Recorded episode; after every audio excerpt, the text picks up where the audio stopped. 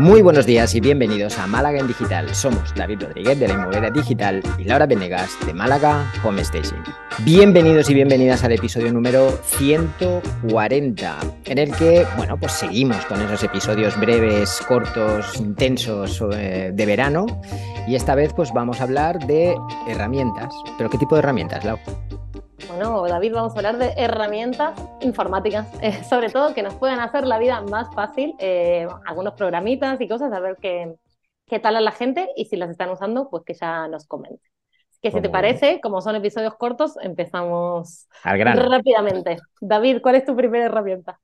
Venga, pues yo creo que una que viene muy bien ahora para, para, el verano, porque te has dejado el ordenador encendido en la oficina, te has dejado el ordenador encendido en casa y a lo mejor vas con el pequeño portátil y como tienes pues TeamViewer instalado en uno y TeamViewer instalado en el otro, pues puedes acceder remotamente eh, al otro desde la distancia y ver esa carpetita que tenías donde tenías un documento que ahora te hace falta leer y, no puedes leer porque se te ha olvidado ponerlo en tu USB o donde sea. Entonces, creo que tener TeamViewer instalado en tus ordenadores es una opción si no trabajas mucho con nube y no trabajas con este tipo de cosas, o si por lo que sea, pues tienes que hacer alguna cosa en tu ordenador y no te lo has llevado y quieres pues eh, poder hacerlo sin necesidad de tener que desplazarte ni pedirle a un compañero o pedirle a alguien que lo haga por ti. Pues me mola eso. Y es, para Mac y, y, no sé, Microsoft, ¿qué es? Sí, para PCs también. Ah, sí. qué chulo. Me mola porque es típico que me pasa que me pide alguna factura el gestor y yo estoy de viaje y no la tengo y no tengo acceso. Así que solo hay que dejar encendido el ordenador. A ver, opción principal siempre nube, ¿eh? Cuanto menos porquería os instaléis en el ordenador, mejor. Si podéis tenerlo todo en la nube, perfecto. Pero si se os pasa, se os olvida o, no tenéis alguna cosa. Además, esto sí ve muy bien cuando luego tienes que arreglar alguna cosa en el ordenador y tienes que llamar al informático. Así que ya lo tenéis. Mola, me gusta. Pues muy bien, yo voy a recomendar eh, el entorno Google para trabajar y que esté todo conectado y sobre todo lo que tú dices en la nube, el Drive, el Mail, el Fotos, eh, puedes acceder prácticamente a todo lo que quieras.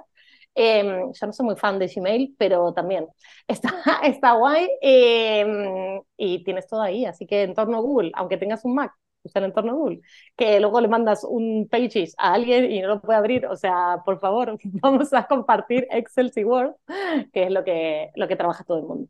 Vale, bueno, vamos a decir que el Pages es de Mac, ¿vale? Eh, que no, no es de, de, Google, pero igualmente los formatos de Google no valen para nada, tampoco sirven para nada, así que, bueno, pero a nivel interno van muy bien, los puedes compartir, descargar y, lo que quieras, así que yo, yo, los uso muchísimo, menos el Gmail, que estoy de acuerdo contigo, no, no, nunca me ha acabado de convencer. Venga, pues voy yo con la segunda mía, que sería Brevo, ¿vale? Brevo igual no te suena de nada, a mí tampoco. Cuando me llegó el correo por primera vez de, Brevo, dije ya me están spameando. No, eh, Brevo es el, el, anterior, bueno, de hecho ellos lo ponen en su título, ex Sending Blue que a lo mejor Sending Blue sí que te suena un poco más, es una... Vale, no, no hay problema, Laura. Laura está diciendo que no con la cabeza.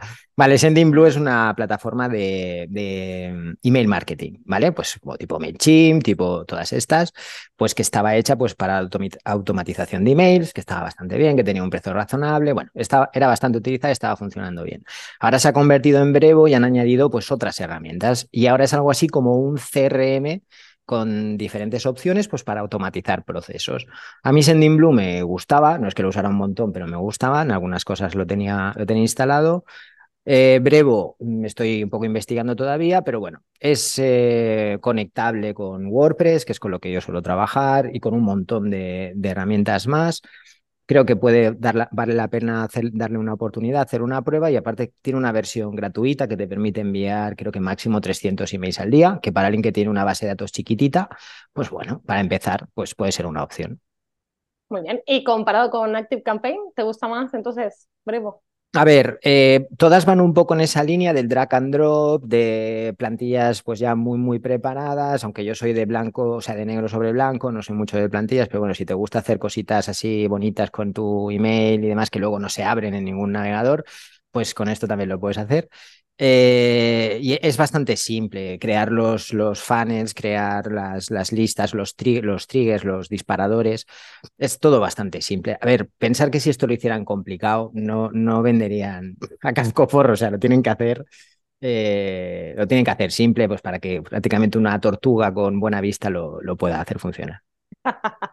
Muy bien, pues nada, a probarlo entonces. Eh, la mía, la segunda, es el Canva, que me encanta para crear posts, presentaciones y casi que para cualquier cosa y ahora te permite eh, postear directamente en redes sociales. Em, no sé si ahora te deja hacer videos, antes solamente eran posts fijos, pero bueno, eh, ya te ahorras el hot suite y lo tienes todo ahí, te permite programar y a veces va muy bien. Así que Canva, ay, te permite descargar en PPTX, en PowerPoint. O sea que otra de las ventajas Maravilloso. que y la, han, incorporado. Maravilloso. Eh, a mí me, me va muy bien. Y a ti que te encanta el entorno Google, pues mira, ahí lo tienes. a ver, sí que es, eh, Canva yo recomiendo siempre la versión Pro, ¿eh? creo que vale la pena. Es una de las herramientas que, que pago gustosamente eh, y te da muchas más opciones que por el precio creo que, que vale, vale totalmente la pena.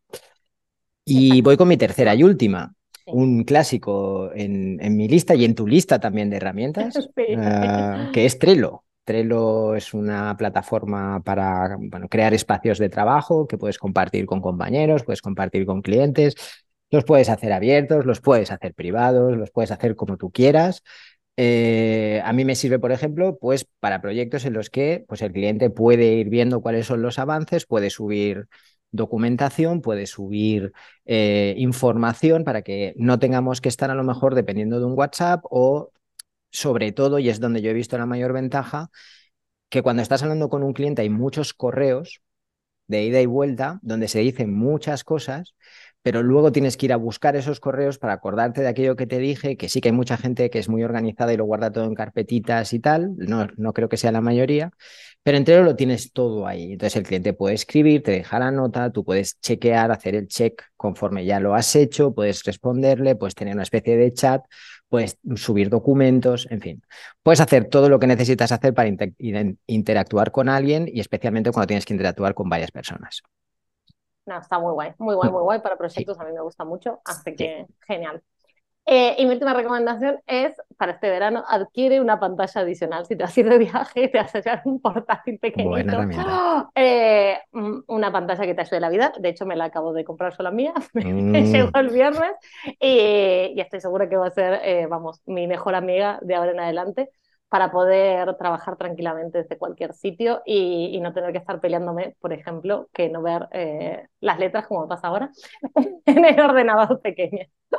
A partir de ahora, teleprompter para hacer el, el, podcast, ¿eh? Ya verás tú, vamos a, vamos a sacar ahí unas, unos speech brutales.